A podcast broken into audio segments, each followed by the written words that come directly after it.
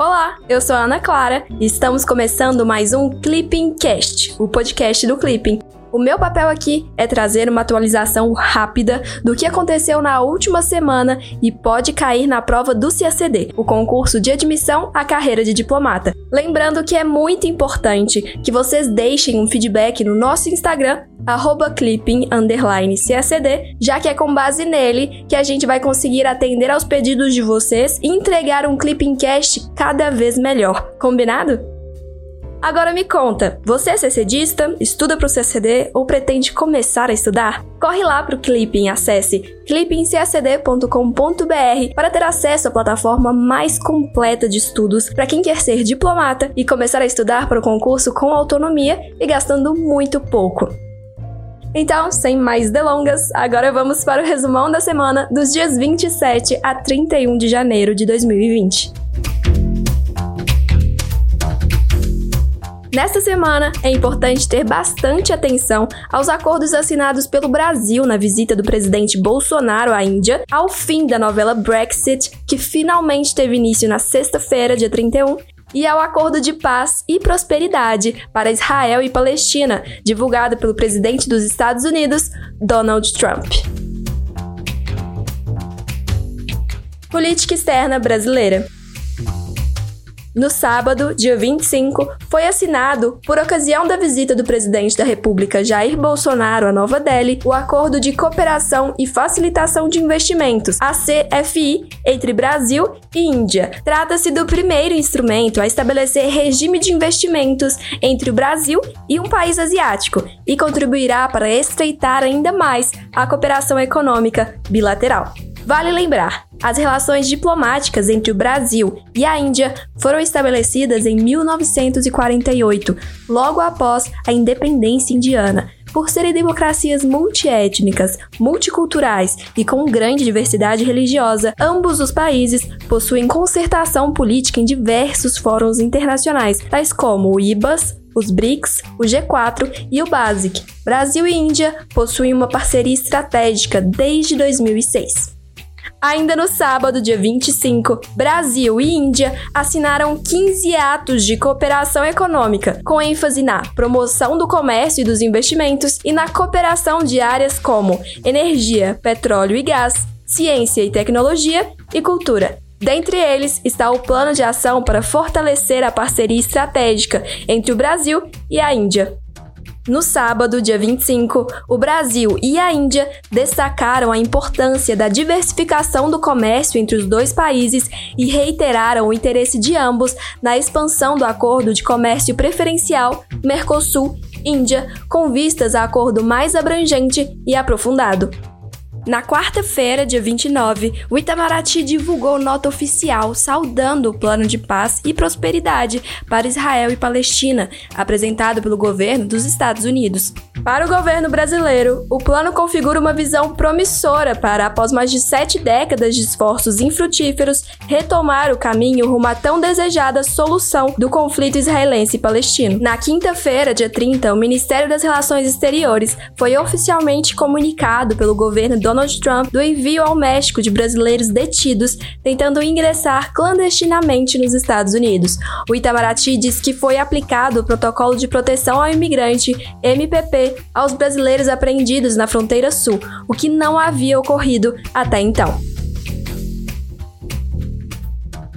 Oriente Médio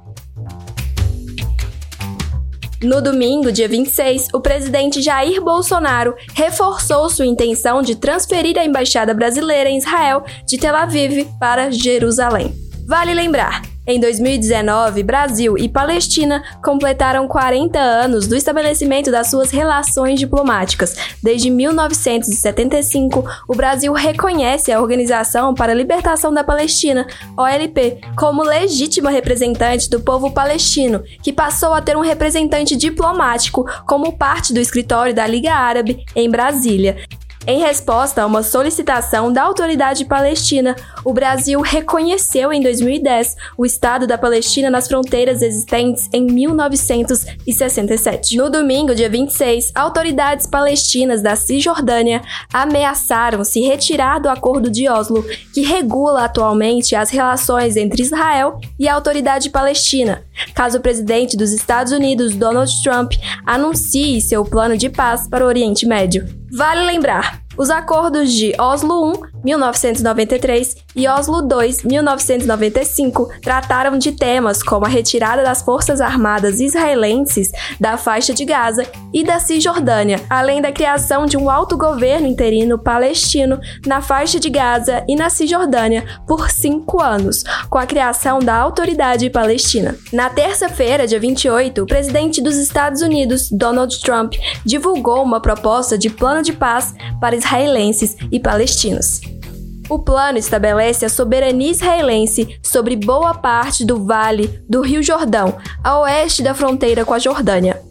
O território engloba partes da Cisjordânia, região de maioria palestina, que é reivindicada como parte do Estado palestino. Segundo Trump, o território palestino mais que dobraria de tamanho e o Estado teria sua própria capital, em Jerusalém Oriental, onde os Estados Unidos abririam uma embaixada. Jerusalém, porém, permaneceria a capital indivisível de Israel. União Europeia na quarta-feira, dia 29, o Parlamento Europeu deu a aprovação final ao divórcio entre o Reino Unido e a União Europeia, abrindo caminho para o país deixar o bloco na sexta-feira, dia 31, depois de quase meio século e impondo um grande revés à integração europeia. Os parlamentares da União Europeia aprovaram por 621 votos a 49 o acordo do Brexit, selado entre o Reino Unido e os outros 27 países membros em outubro passado, mais de três anos desde que os britânicos votaram pela saída do bloco. Vale lembrar, em junho de 2016, o referendo sobre a permanência do Reino Unido na União Europeia determinou a saída do bloco. O governo brasileiro recebeu com respeito o resultado do referendo.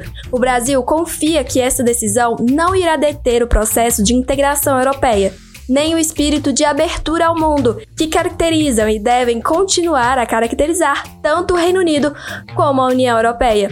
Confia igualmente que todos os esforços serão feitos para assegurar uma transição suave e estável.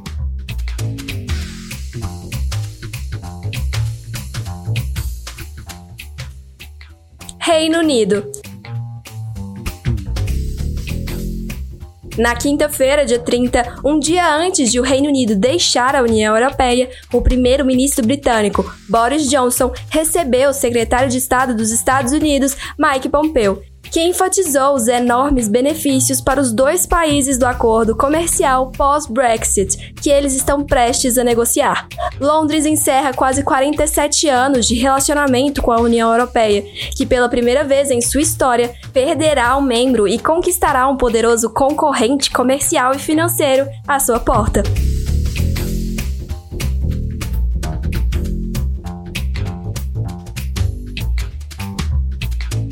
América Latina e Caribe.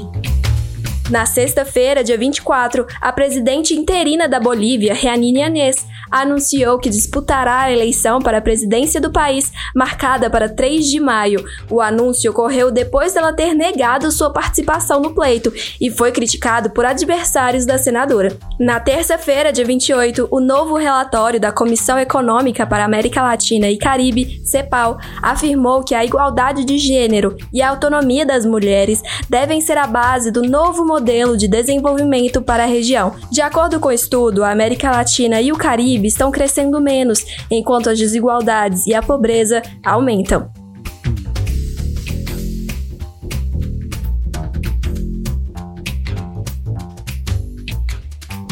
Economia. Na segunda-feira, dia 27, a empresa brasileira Taurus, que é uma das principais fabricantes de armas leves no mundo, e a empresa indiana Jindal Group assinaram um acordo para a criação de uma joint venture. A negociação prevê a fabricação e comercialização de armas da empresa brasileira para o mercado civil e militar da Índia, o segundo maior do mundo.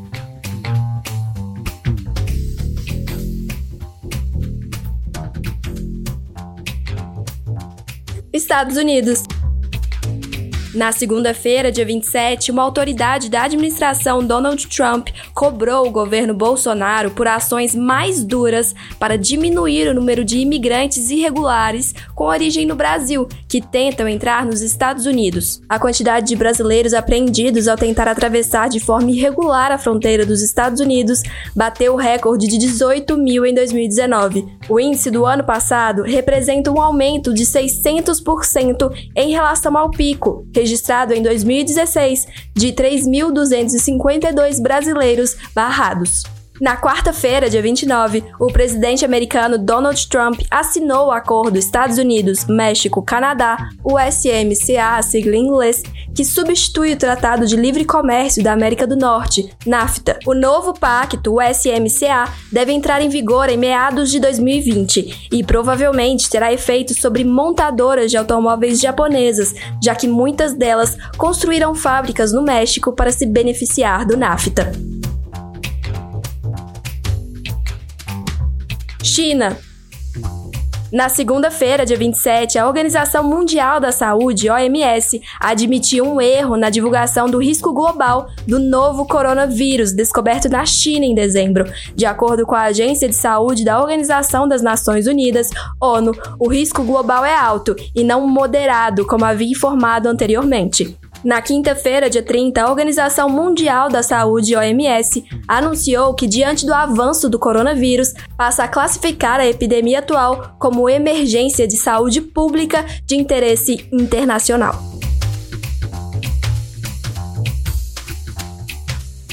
Direito Internacional na terça-feira, dia 21, o Comitê de Direitos Humanos da Organização das Nações Unidas, ONU, anunciou ter determinado que os países não podem deportar pessoas que pedem refúgio por sentir que sua vida está imediatamente ameaçada por eventos relacionados à crise do clima. A medida representa um ponto de virada em relação à proteção internacional de grupos que, em diversos lugares do mundo, têm sofrido os efeitos de eventos climáticos extremos incitados pelo aquecimento global.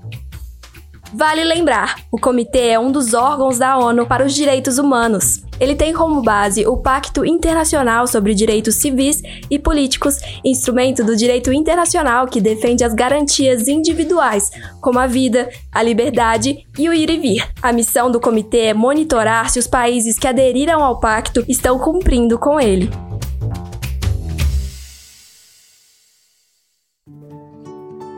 Chegamos ao fim do Clipping Cast com resumão da semana dos dias 27 a 31 de janeiro de 2020. Agora chegou a sua vez. Mande o seu feedback sobre o conteúdo do podcast pelo nosso Instagram, clipping_cacd. Além disso, vale compartilhar nas suas redes sociais a sua rotina de estudos no Clipping. Vamos adorar acompanhar tudo. Até semana que vem. Tchau, tchau!